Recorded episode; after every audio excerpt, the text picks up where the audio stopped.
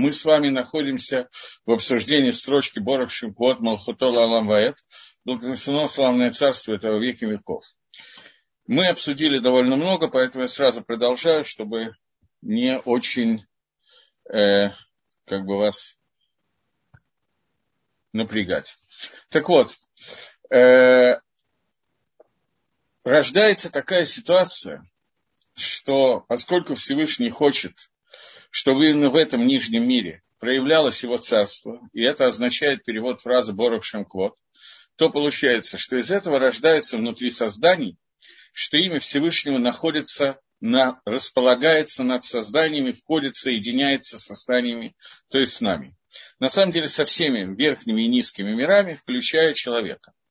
И прилепляется к ним к душе очень большим и дабкутом, очень большим прилеплением. И начинает властвовать над всей брией, над всем созданием, которое есть в мире. И постоянно вслед за брией, ну, там, где находится создание, там находится кого-то, слава Всевышнего.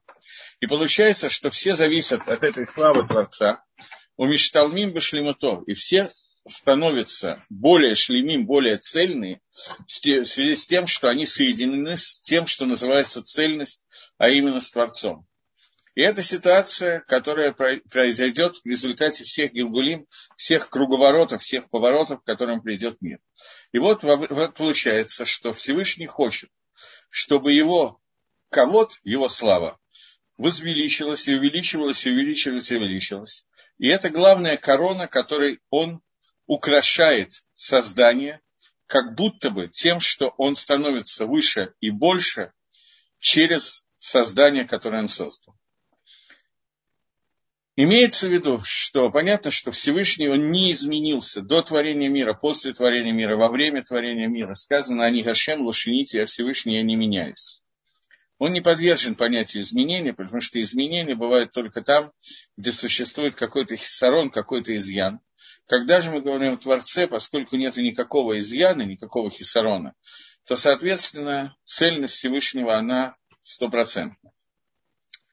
Однако, несмотря на это, он хочет, чтобы его проявления внутри этого мира э, были настолько серьезны и настолько велики, чтобы я возвращаюсь к тому, что мы учились в самом начале Дери Хашема, что для того, чтобы дать награду, которую он замыслил, Алам Аба, который, грядущий мир, который он замыслил изначально, чтобы получило человечество, для этого Всевышнему нужно для того, чтобы дать эту награду, нужно, чтобы человек ишталем, он был восполнен, он пришел к состоянию шлемута, который может быть внутри человека. И поскольку мы обсуждали, что вот эта цельность, этот шлемут, который может быть в человеке, он может быть только цельным, поскольку он замыслен Всевышним, а цельным является только Творец, то поэтому прилепление к Творцу, соединение с ним, раскрытие кого-то Всевышнего внутри человека, это и есть шлемут, который есть у человека. Поэтому желание Всевышнего, чтобы человек был украшен короной, которая называется Квод Ашем, слава Творца. Однако сейчас эта вещь не может быть цельным, а только в духовных мирах. Потому что эти духовные миры, например, Малахей, Ашерет, ангелы, они тагарим в их душим. Они сами по себе чистые и святы. И поэтому имя Всевышнего находится на них и соединено с ними очень большим соединением, очень большим уровнем. И они идут вся, прямо вслед за человеком, во всякое время, э, вслед за Всевышним во всякое время и в любом состоянии. И поэтому в них есть гилуй, в них есть раскрытие Квода Ашема, раскрытие почитания в Творца. Но в нижних мирах это не является цельным, не является полным. Поскольку еще не достиглось, э, нижние миры не достигли вот этой цельности, этого состояния прилепления к Творцу. И поэтому зло все время находится соединенное с тем, что находится в нижнем мире, и не может быть полностью очищено. То есть человек не может быть в нижние миры, ну я сейчас про человека, не могут быть полностью очищены от понятия зла. На самом деле не только человек, а все творения. И как будто бы кого-то Всевышнего не чувствуется, не возвеличен внутри нижнего мира так, как это следует быть. И вот ангелы со стороны Тикуна, исправления, которое в них, они хвалятся тем, не могу сказать хвастаются, не знаю, как правильно сказать, они восхваляют то, что среди них находится Шехина, и поэтому они говорят Борох Шихгот Малхутола Ламбет, благословленно славное царство этого во веки веков, царство, которое раскрывается внутри этих духовных миров. Но когда мы говорим про нижние миры, в данном случае про людей, не мож, невозможно человеку хвастаться тем, что в нем полностью проявляется величие Творца, и через него это можно увидеть, познать, и квод Рашем, оно находится внутри человека, на человеке, соединено с человеком на все сто процентов. Однако Яков Авину, Аллах Шалом, благословенной памяти Яков Авину, он удостоился, что уже во время своей жизни, когда он уходил из мира, во время своей смерти, более правильно сказать, когда он еще был со своими сыновьями, они были вокруг него, и окружали 12 колен Израиля, то в это время внутри его сыновей, его самого не было никакого псуля, никакого изъяна. Все было стопроцентно идеально и хорошо. И поэтому они как бы украсились короной единства Всевышнего, когда они сказали, слушай, Израиль, Всевышний наш Бог, Всевышний един. И тогда Якова Вину ответил им, благословенно славное царство Всевышнего во веки веков. Получается, что с нашей стороны, мы с вами, а мы не можем мы не годимся для того, чтобы произносить эту фразу. Потому что разве мы действительно, у нас здесь видно, среди нас вот это вот славное царствие Всевышнего, видно многое, но не совсем царство Всевышнего среди человека. Только какой-то маленький кусочек этого, который мы получили со стороны Якова по наследству, это то, что у нас немножко остается от восприятия и от шлемута, от цельности, которая здесь есть. Поэтому мы можем это сказать, как решил Маширабейну, когда услышал эту фразу ангел. Мы можем это сказать, поскольку мы бне Яков, и по наследству мы получили, через нас передается какой-то квод Рашем. Однако, мы говорим это тихо, кроме Йом-Кипура, поскольку эта передача, она с одной, ну, как бы хвалиться тем, что у нас сейчас, в нас раскрывается Подашев, это будет немножко чересчур. Кроме Йом-Кипура, во время которого Исроиль поднимается на уровне ангелов, и уже мы это объясняем в другом месте, говорит Рамхаль. В двух словах, что здесь происходит? Во время Йом-Кипора сама душа, сама святость этого дня, она происходит таким образом, что Акодыш Брагу в этот день выливает на то, что существует в мире, на весь мир, свет и свое влияние из очень высокого источника, который находится на таком уровне, до которого не могут достигнуть все авирот Амисраэля, все вместе взятые, ну, кроме каких-то Хилуля Шема, осквернения Всевышнего и что-то подобное этому. Все остальные Аверот, они делают гам, они делают изъян в контакте Всевышнего со всеми мирами. Но этот изъян, который происходит, он может дойти до определенного уровня влияния Всевышнего. На этом есть уровень, до которого этот изъян никогда не может дойти. И во время Йом-Кипора суть шува и возвращения к Творцу состоит в том, что Амисраэль на какое-то время погружается вот в это вот влияние Творца, соединяются с таким уровнем к душе, куда не достигла никакая тума. И это то, что сказано, что они находятся на уровне ангелов. Не подумайте, что имеется в виду, что они находятся на уровне ангелов, потому что мы уже э, полтора часа, иногда меньше, постились, поэтому сегодня мы уже такие серьезные товарищи. Нет, к душе, которая происходит, святость, которая происходит и связана с нами, связана с тем, что Акудыш Баругу сделал один день в году, который подобен Йом-Кипур, подобен Алам Аба, грядущему миру, тем подобием, что в это время раскрываются источники скрытого света Творца, которые не раскрываются ни в одно другое время. Полностью они раскроются в Аламаба. Поэтому Йом Кипур, он ближе всего к Аламаба, это такая ступенька между этими грядущим миром когда мы отделены от всего материального настолько, что мы не только не делаем работы, как в шаббат, но мы даже не едим, не пьем и так далее. Поэтому в этот момент, когда свет Творца соединен с нами, это гашпо, это влияние, выливается на нас такой силой, которую невозможно описать и представить, то тогда в этот момент Амисраэль поднимается на уровень такой к душе, что они ощущают это неправильно. Но через них раскрывается, в них в это время находится кого Гашем, уровень почитания Всевышнего такого уровня, что мы можем эту фразу сказать вслух. И сразу же, когда проходит Йом-Кипур, мы уже не можем ее говорить вслух, потому что мы опять опустились до более низкого уровня. И у нас снова остаются только вот какие-то искры того Квод Гашема, который нам достался по наследству от Иакова и его сыновей, Маширабейну чуть-чуть, который на горе Синай, когда это было раскрыто полностью, настолько, что Маширабейну решил и включил это в молитвы, и Аншей Кнессет Дала включили это в часть Криат Шма, Маширабейну, не знаю, кто точно сделал, ну, Маширабейну фактически включил этот Криат Шма, что мы, читая Шма, говорим эту фразу. Мы говорим тихо, потому что, с одной стороны, мы не на уровне, когда через нас это раскрывается, с другой стороны, у нас есть потенциальный уровень, через который это может раскрыться, и для этого мы существуем, во-первых. И во-вторых, это не только потенциальный уровень, через который это раскрывается, но какие-то накудот, какие-то элементы этого раскрытия уже есть сейчас внутри нас. Это вторая строчка Криашма, и это то, что мы должны по ходу Этер более или менее думать в тот момент, когда читаем эту вторую строчку. Окей, сборы код мы закончили.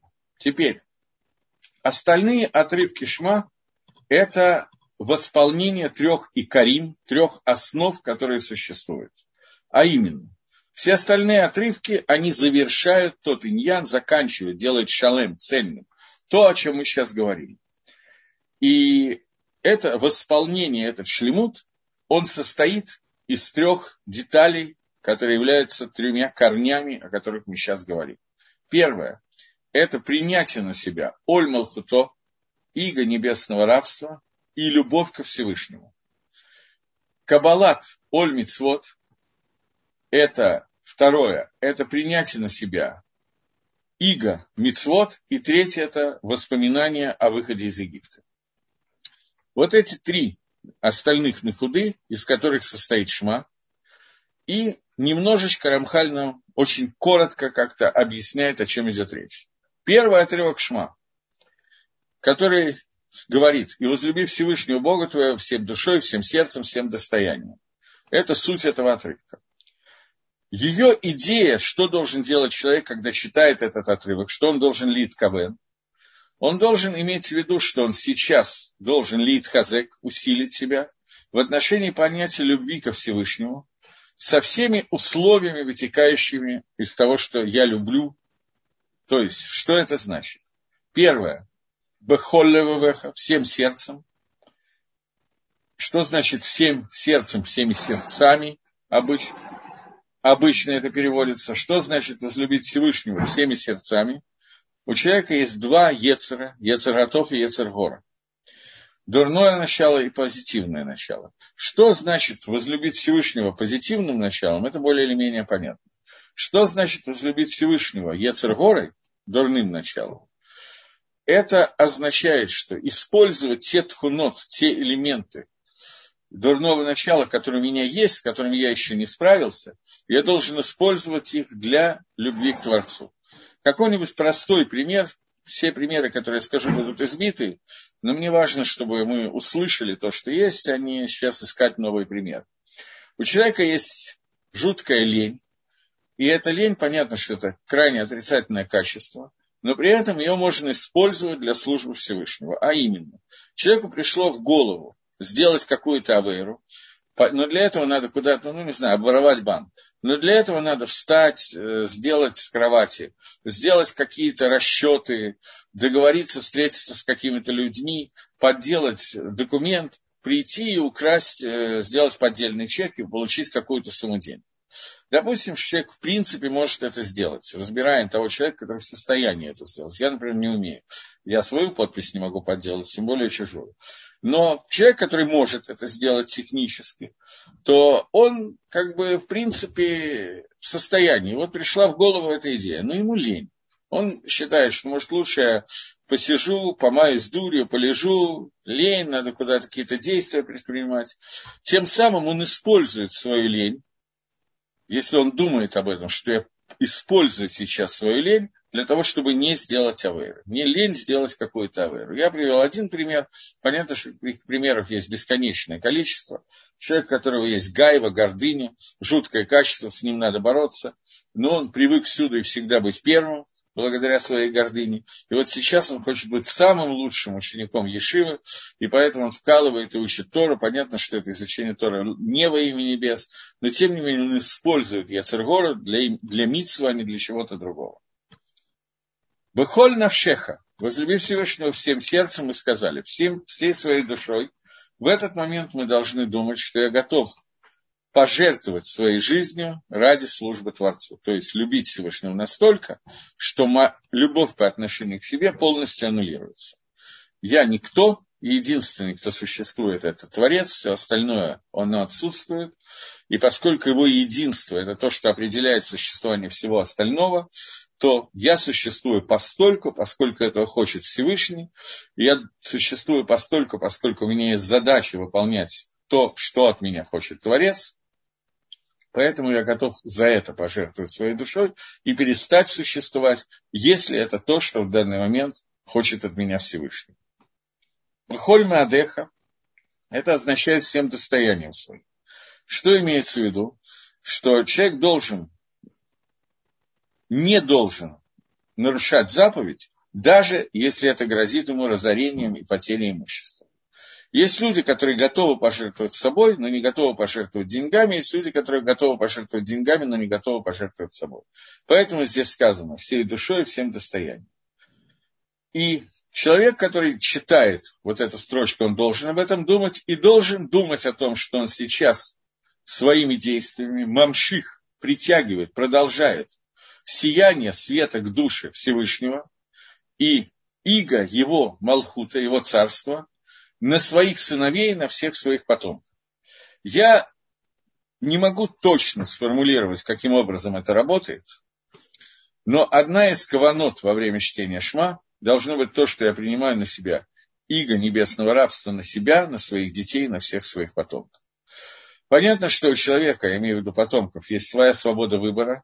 Иногда, иногда они такое выбирают, что не только волосы на лысину дыбом встает.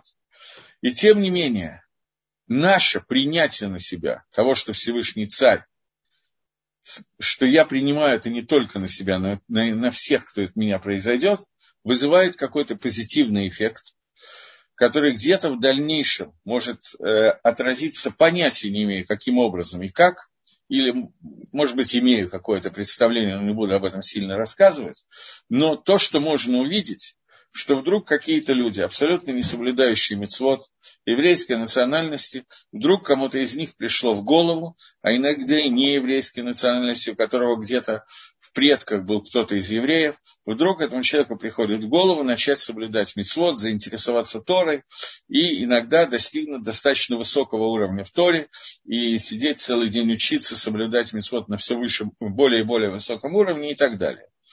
Никакой заслуги человека, который начинает соблюдать митцвот, нету. Происходит это, есть, может быть, не одна причина, но основная причина, из-за которой это происходит, что есть какие-то заслуги какого-то прадедушки или бабушки, которые в какой-то момент времени, читая Шма, приняли на себя иго небесного рабства, на себя и на своих потомков. Поскольку кавана и молитва никогда не остаются без ответа, Хотя мы очень часто видим, что этого ответа нету, мы это видим регулярно. Но где-то, может быть, через много поколений после нашей смерти, окажется, что это сыграло свою роль в ком-то из потомков. Почему именно он, почему именно так и так далее. Не все хижбанот Всевышнего, это мягко сказано, не все расчеты Всевышнего, доступны человеку. Но Рамхаль пишет, что это то, что мы должны сделать, и это не уйдет впустую, не уйдет холостую. И это то, что продолжается и говорится. Вашинантам ливанейха. И обучайте эти слова, зубрите их, повторяйте их вашим сыновьям, для того, чтобы исправить все элементы положения человека в этом мире. А именно, что значит, то, где бывает человек в этом мире. Когда он сидит у себя в доме, когда он идет в дорогу. Для того, чтобы исправить понятие дома И об этом сказано, и напишите их в мезузах на, воротах вашего дома. Э, мне тут пришел вопрос, потом я продолжу. Э, в утренней молитве в шаббате в Анабекох, Анабекох я тоже должен сказать тихо. Совершенно другая молитва, которая не имеет отношения к э, тому, о чем мы говорим, Борох Шимквот. Она бы кох, это даже трудно сказать, это молитва или нет, аббревиатура этих букв, этих слов образует определенное имя Всевышнего.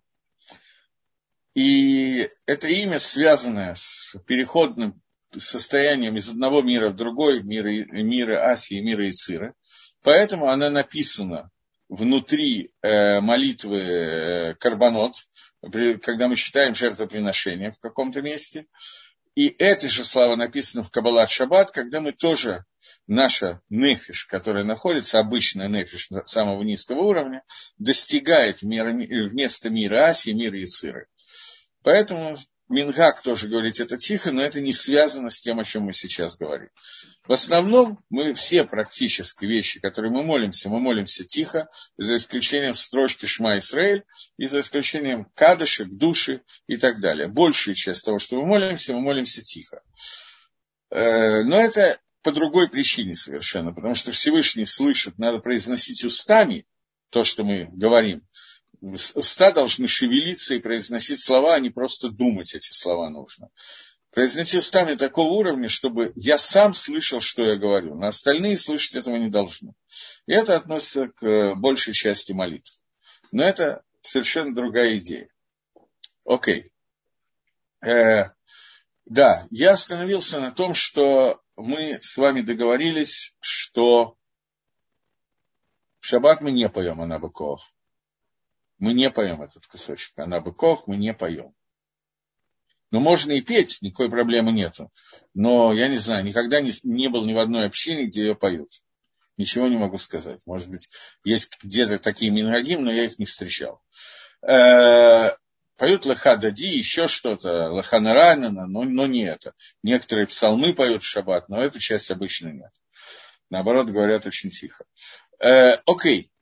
Э, Теперь, э, теперь, да, Мезуза. А Раф Карлибах пел, беседу. Замечательно. Я говорю, поют, поют, когда молятся, а не поют, когда устраивают концерты. Это разные вещи. То, что вы слышали песни Карлибаха, не имеет отношения к молитве. Он некоторые кусочки молитвы сделал из них концертные выступления для того, чтобы люди с ними познакомились и приблизились к Шуве. Но это не молитва молитву не делают под гитару и так далее. Окей, двигаемся дальше. Э, да, мизуза. Э, напишите их, на мизузот, на косяках вашей двери и на воротах ваших домов. Напишите вот эти слова, о которых мы говорим, шма, которые написаны. И еще одна заповедь – это на, завязать их знаками и знамениями на руку и на голову митсвот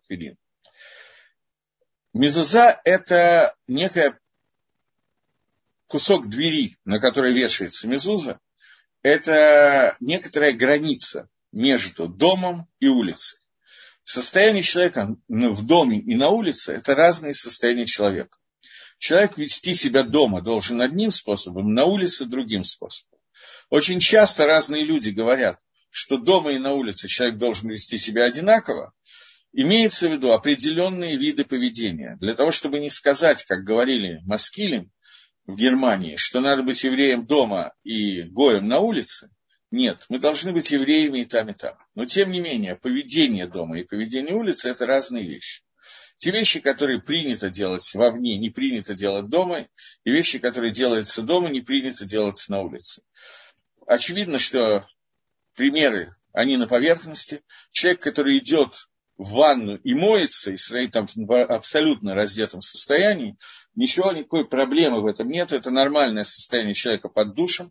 Если человек примет такое же состояние на центральной улице города, то это у большинства людей вызывает некое понимание, что что-то не то здесь происходит. Хотя есть люди, которые считают, что никакой разницы нет, и дом и улица у них примерно одно и то же. Мезуза – это то, что ограничивает то, что есть в доме, и то, что есть на улице.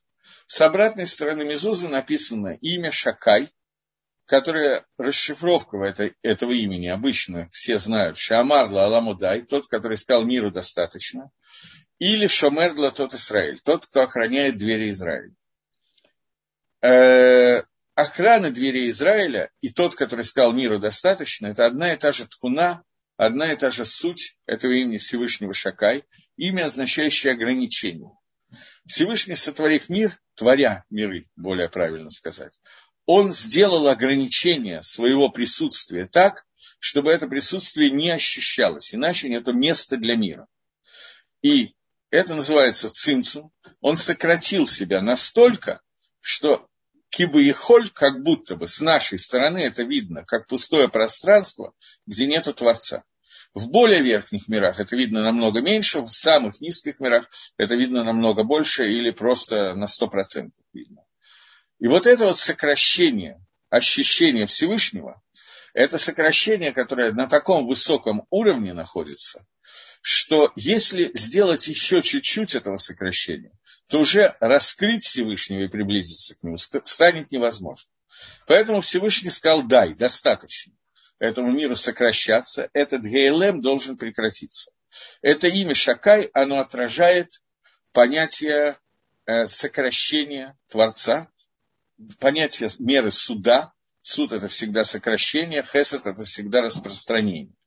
Это э, меда, качество, это имя отражает качество сокращения, которое происходит, ограничение, которое есть. Поэтому он также хранит двери Израиля для того, чтобы то, что находится на улице, не вошло внутрь нашего дома. Поскольку, если вся улица со всем, что там происходит, войдет домой, то дома больше не будет. То никакой к душе не останется, и тума, которая находится снаружи, войдет внутрь, и клипа захватит то состояние внутри дома, которое находится. Подобно этому заповедь Филин, где мы пишем то же самое, то есть мы пишем о единстве Всевышнего, Шма Исраиль, которая тоже предохраняет, но уже не дом, это второй уровень охраны человека от клепот, охраняет тело человека от тех клепот, которые могут войти. Есть три основных клипы, которые существуют, понятно, что они делятся на очень много, но три основных клипы, которые существуют. Одна соответствует Исаву, другая Ишмаэлю, третьему Эрифрав, который находится внутри народа Израиля, который перемешан и вошел внутрь. Это самая страшная клипа. От первой клипы лекарство – это мизуза, от второй клипы предохранением является тфилин, от третьей клипы предохранением является митсва цицит. Это основные три как бы брони, которые существуют в народе Израиля от клепот, которые есть. Поэтому все они перечислены внутри шма. Еще один вопрос. Получается, что нет никакой заслуги у человека, который решил вернуться к Чуве, а только заслуги предков. Именно это я и сказал.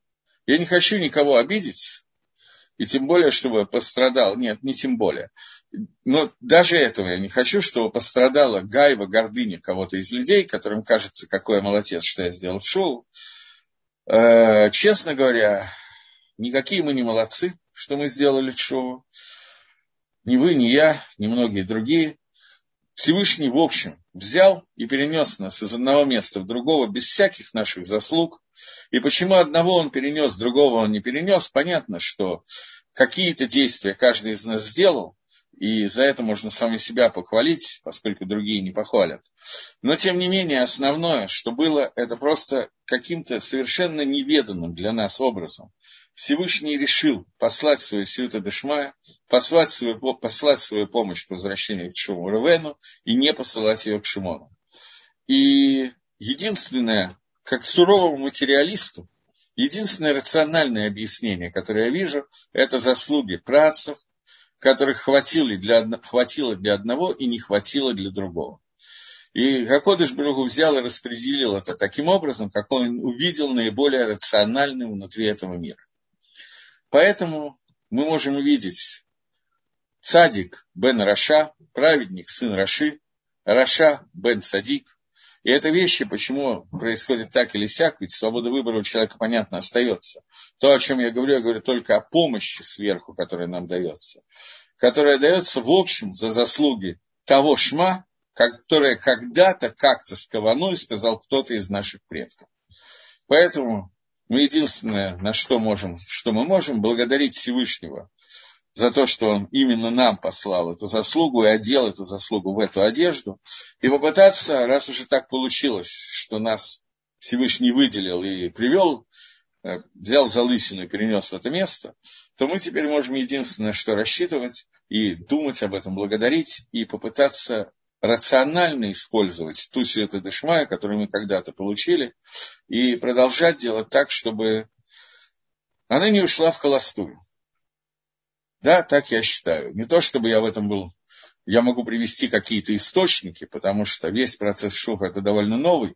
В Геморе он практически отсутствует. Но, безусловно, заслуга, которая у нас есть, то, что мы не отвергли ту сюта дешма, эту помощь Всевышнего, которая нам давалась, давалась, и, может быть, являлись первым шагом для того, чтобы ее получить. Потому что должен быть и террута милымата, пробуждение снизу, на которое ложится броха сверху. Но без брахи сверху мы, безусловно, ничего никак бы не сделали. И если проследить историю Чува каких-то конкретных людей, то иногда это очень бросается в глаза, как происходили какие-то вещи, которые совершенно не поддаются рациональному объяснению. И вот, тем не менее, получается довольно хорошо. Можно ли рассматривать паскальную песенку Даену как действие обратное цимсуму?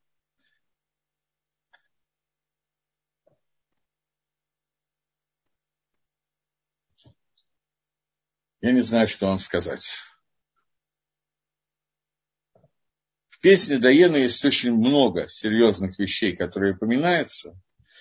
Это песня благодарности Всевышнего за каждое действие, которое он сделал, показывая, что каждый элемент этих вещей, которые были сделаны с нами, каждая деталь этого сама по себе, это уже очень много.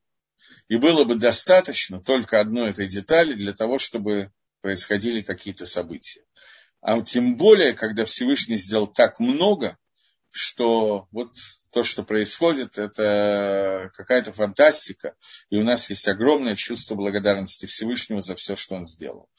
Я не знаю, обратно ли это. Я не расслышала то, что охраняет от клипы. Не клипса, а клипы.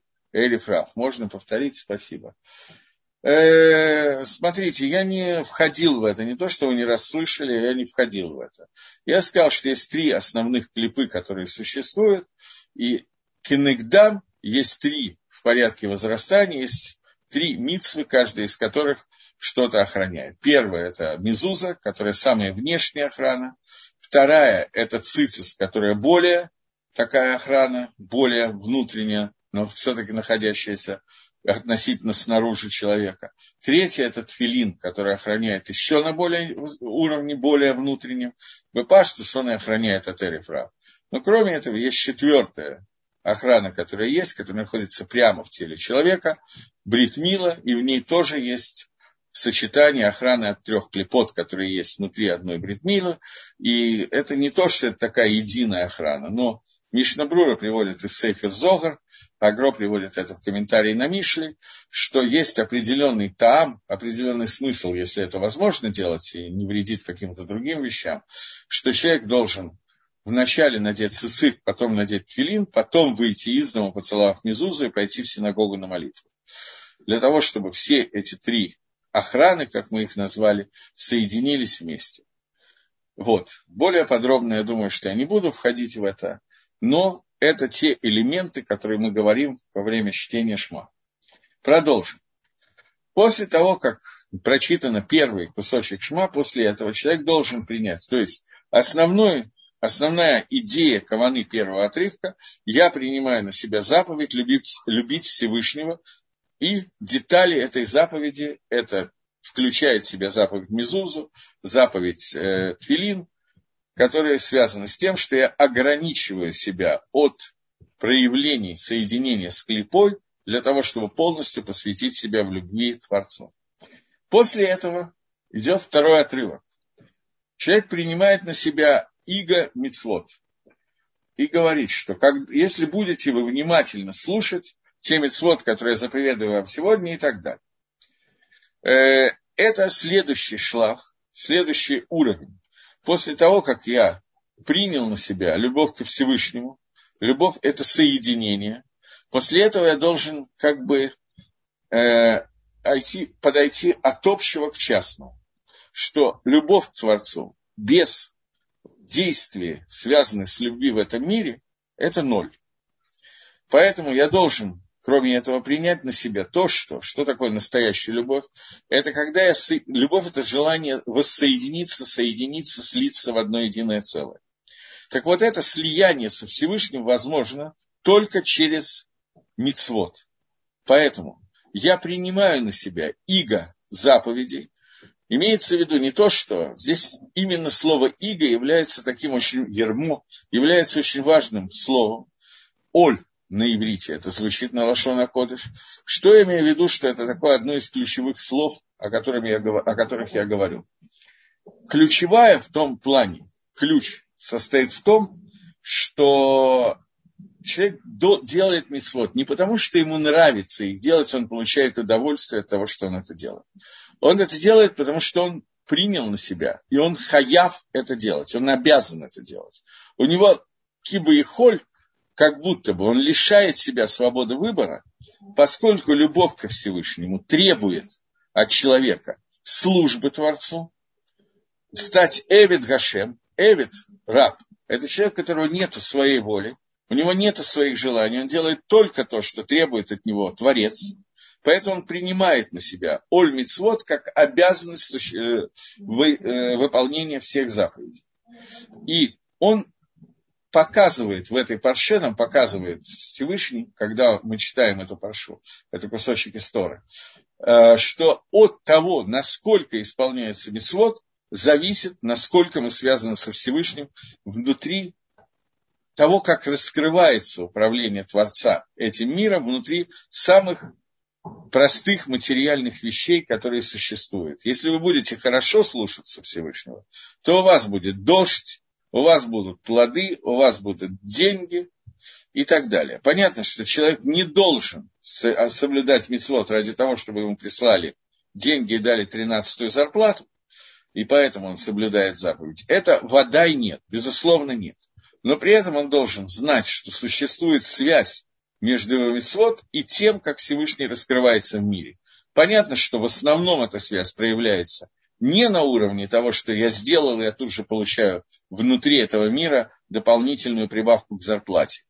Нет, основное, что здесь происходит, это связь со Всевышним, которая является освящением, проявлением Творца внутри всех миров и кого Всевышнего, слава Всевышнего, которая раскрывается. Но это раскрытие происходит даже на уровне сугубо материальном, доходит до самого-самого низа. Но не только до низа, но и до верха. Поэтому, например, слова, что я вам дам росу, дождь в вашей земле, э, ранний и поздний, вовремя и так далее. Здесь идет речь о росе и дожде, который Всевышний будет оживлять мертвых перед приходом, во время прихода Машеха. И речь идет о том дожде, который даст пропитание сегодня, строго вот в наши дни, в наше время. Поэтому здесь соединяются оба аспекта, и человек должен это понимать, читая. После этого, после того, как упоминается две первых части, а именно принятие на себя любви ко Всевышнему, иго, исполнение заповеди, вторая вещь, после этого мы переходим к третьему отрывку, где идет рассказ о выходе из Египта и отрывок, который говорит про цицит, про заповедь цицит, которая существует. А именно, потому что вот выход из Египта – он был большим тикуном, большим исправлением, во время которого получило исправление, тикун, поднятие народ Израиля. И эта вещь остается навсегда. То есть след от выхода из Египта, который находится внутри народа Израиля, он остается внутри каждого и каждого из евреев. Поэтому так важен праздник Пейсах, потому что в это время он обновляется, и к нему присоединяется каждый год что-то новое, дополнение внутри того же самого аспекта. И поэтому мы должны, у нас есть заповедь, вспоминать о выходе из Египта, и мы вспоминаем это вот внутри этого отрывка. А именно, что после того, как согрешил первый человек, и получилось, что весь человеческий вид от начала до конца, он микулькаль, он испорчен. Он совсем не такой, какой планировался изначально максимальное состояние духовного уровня человека. Как мы уже обсуждали. И получается, что зло в человеке, оно усиливается до такого состояния, что в принципе очень трудно найти какое-то добро, чтобы связаться с ним и оказаться в ним, с ним в каком-то соединении. Несмотря на то, что Авраам Авину, Аллаха Шалом, он выбрал, был выбран, он и его потомство, для того, чтобы стать посвященными Всевышнему и отделенными от всех сил нечистоты. Тем не менее, до сих пор не было места, где они могли, и времени, где они могли так усилиться в состоянии целого народа. Сам Авраам, да, его потомство, да. Но народ, который настолько усилился и настолько поднялся для Авада Драшем, для службы Всевышнего, этого момента не было до дарования Тор. И они не могли удостоиться от ород корон, которые им положены. Корона это то, что находится сверху над головой и связывает то, что есть верхнюю часть, с тем, что находится выше. Так вот, этой связи достойной не могло произойти до тех пор, пока не было дарования Торы. Из-за того зла, которое находится на них, и из-за зугмы, из-за той мерзости первой, которая находится внутри человека что эта мерзость, эта зухма, эта грязь не вышла из человека, вошла во время, когда Хава и Адам ели от дерева познания добра и зла, и не вышла до сих пор. Поэтому потребовалось, чтобы они попали в Галут Мицраима, в Галут Египта, и остались внутри Галута Египта в состоянии шиебуда, в состоянии рабства. И это рабство в нем а произошло я не знаю, как по-русски, я каждый раз не могу подобрать какого-то русского слова, и цархуб кизагав бетохакур. Они должны были быть прокалены, как золото, которое прокаливается внутри печь, печи, внутри какого-то теплового прибора, для того, чтобы все нехорошее э, сгорело, весь шлак вышел и сгорел, а осталось только самое чистое, что в нем было. И это то, что произошло внутри Египта за счет вот этого тяжелейшего рабства. Это было не только физическое рабство, когда люди должны были работать, носить, э, делать кирпичи, строить города и так далее. Это то, что написано прямым текстом в Торе. Но это рабство было и духовное рабство, когда все, что они вынуждены были делать, направлено было на совершенно ну как, как бы это сказать интеллигентно, не на службу Всевышнего, а на совершенно наоборот.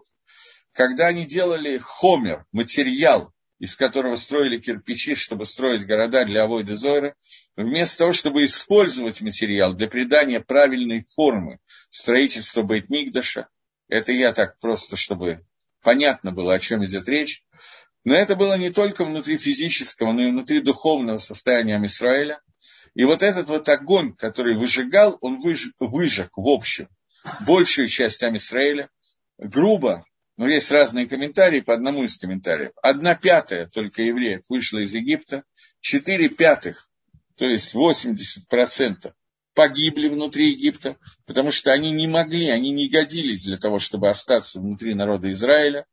Они не в состоянии были нести ту душу, которая соответствует понятию Израиль. Но те, которые вышли, они были метагарим, они были очищены и были в состоянии, чтобы из, из них произошел весь народ Израиля, который уже как народ соединяется со Всевышним. Поэтому парша, отрывок об исходе из Египта, он очень важен внутри провозглашение Шма, то есть единство имени Всевышнего, поскольку Амисраэль – это тот, кто целиком, весь народ, должен провозгласить, я подчеркиваю, целиком, и то, что сейчас есть люди, которые этого не делают, это изъян в Шма каждого и каждого из тех, кто читает Шма. Поэтому ни одно Шма, уже много поколений, не прочитано на 100% хорошо. Потому что мы связаны друг с другом, и только общая связь образует настоящее чтение Шма. И вот, когда придет положенное этому время, годное для этого, то в этот момент пришло время, и Всевышний Хизек усилил Гашпато, свою Гашпо и свое влияние, проявление своего света и освящения на народ Израиля.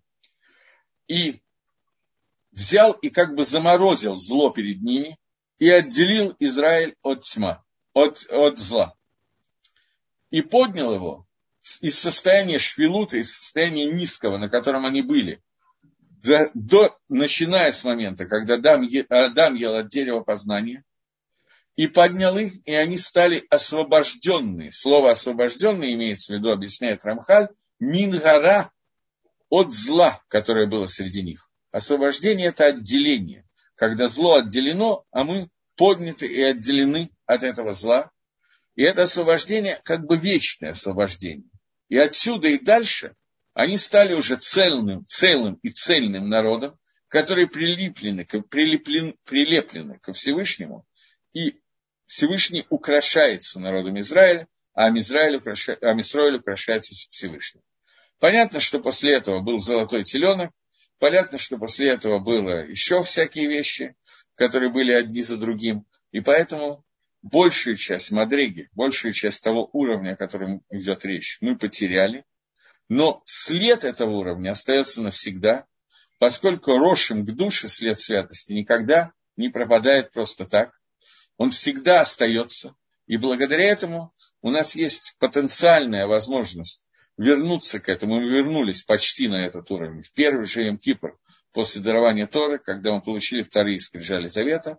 Но полное возвращение произошло, и мы ждем его и молимся о нем, чтобы была Геула Шлейма и Мира Но все это время, вот тот тикун, то исправление, которое в этот момент получили все миры, без исключения, не только народ Израиля, но все миры, которые связывают народ Израиля со Всевышним, а это бесконечное количество миров сверху вниз, которые мы уже обсуждали, начиная от Кахот Невдалим, от отделенных сил, Малахей Шарет, ангелов, которые десятками, тысячами идет один за другим, пока не спускается до самого низа.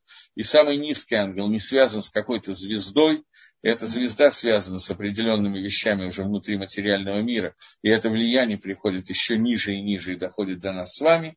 Так вот, все это получило связь со Всевышним и очищение, которое было во время дарования Торы, которое дошло в самом низу, до Амисраэля, а на самом верху даже сказать страшно. И все виды тавы, добра, которые существуют, и приводят, и при, существуют и приходят к нам до сегодняшнего дня, они все зависят от того вот добра, от того вот соединения со Всевышним, очищения Амисраэля, которое произошло во время выхода из Египта. Потому что, как мы сказали, несмотря на то, что многое из этого исчезло, но исчезло не все, часть осталась, и поэтому та связь, которая остается, она остается и связывает нас с Творцом постоянно. Поэтому мы получили приказ, чтобы мы помнили, приказ Всевышнего, чтобы помнили этот день постоянно, выход из Египта, и упоминали его своими устами. Не только помнили, но говорили они. Что посредством этого усиливается, когда мы выполняем эту заповедь и говорим про день выхода из Египта, то тем самым усиливается тикун исправления у нас. У Митамец Гаорбану. И в нас усиливается этот свет и делается постоянным та польза, которая происходит из того тикуна, который был когда-то, из того исправления, которое было во время выхода из Египта. Поэтому каждый раз, когда два раза в день выполняем миссу, вспоминать о том, что мы вышли из Египта, я Всевышний ваш Бог, который вывел вас из Египта, из дома рабства, мы пробуждаем часть того света, которое пришло во время, когда мы выходили из Египта, и этот свет, соединяясь с нами, соединяется не просто соединяется, а он соединяется через тот вот необычный свет, который Всевышний раскрыл во время выхода из Египта, он пробуждается, этот источник света, и соединяется с нами. И это как бы постоянное привлечение части того тикуна, части того исправления, которое было, но которое мы потеряли во время Золотого Тельца. Каждый раз, вспоминая об этом, мы возвращаем каждый день немножко этого света. И то, что мы с вами немножко слепые и не видим этого света, это то, о чем сказано. Я думаю, что я, я не знаю, есть люди, которые меня уже довольно много слышали. Я не очень в курсе, я не общаюсь с теми, кем я даю урок по скайпу, поэтому я не знаю, кто обо мне чего уже понял.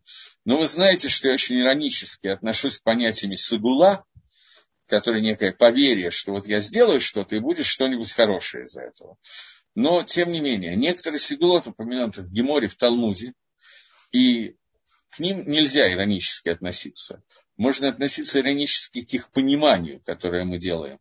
Потому что, как многие вещи связаны с Агадот Талмуда, когда человек пытается подумать, что он это понял, то получается не очень хорошо. Одна из сигулот, которая описана, это во время кидуша шаббата. Когда я говорю кидуш шаббата, надо смотреть на свет шаббатных свечей. И это написано, что это возвращает часть потерянного зрения. Я позволю себе так вот в наглую усомниться, что человек, которого зрение минус 15, если он 2-3 дня подряд посмотрит на свет шабатных свечей, э, которые горят, что у него вернется зрение, и он сразу станет из минус 15 ноль. Я сильно сомневаюсь в этом. Но то, что шаббат является зехер лейциат Мицраем, как мы считаем в Кедуше, а каждый раз, когда мы упоминаем из Яциат Мицраем, написал Рамхаль, мы возвращаем часть того света, который открылся Амисраэлю, был дан, Всевышний осветил нас во время выхода из Египта, то каждый раз, вспоминая про выход из Египта, мы возвращаем к себе счастье этого света. Поэтому, когда мы смотрим на шаббатные свечи, которые шаббат, это зехер летиат Мисраем, это память о том, воспоминание о том, что мы вышли из Египта, то мы э, действительно в этот момент привлекаем часть этого света, и это дает нам какую-то возможность увидеть немножко этого света. Поскольку понятно, что этот свет мы совсем ослепли и не видим никак. Свет, который открылся при выходе из Египта. Обидно немножко. Но для этого нужно вспоминать о выходе из Египта, думать об этом, и Акодыш Барагу дает нам возможность что-то понимать. Естественно, это понимание приходит через свет Торы, в котором скрыт весь свет, который существует в мире. Я отвечаю на последние вопросы, передаю микрофон Равзильбу. Когда мы говорим Шма Исраэль, обязательно прикрывать глаза. Я даже не знаю, отвечаю ли на этот вопрос. Да, нужно прикрывать глаза. Это связано с тем, что весь мир является некой оболочкой, которая мешает увидеть единство Всевышнего. Одно из объяснений, я говорю сейчас, только одно, у меня нет времени на остальные. И поэтому, когда мы прикрываем глаза, мы как бы устраняемся от этого мира для того, чтобы устремить себя к пониманию единства Творца, вот, это одно из объяснений, но не единственное. У меня просто нет времени на дальше. Я с вами прощаюсь. Всего доброго, хорошей субботы и до следующего Йом Хамиши.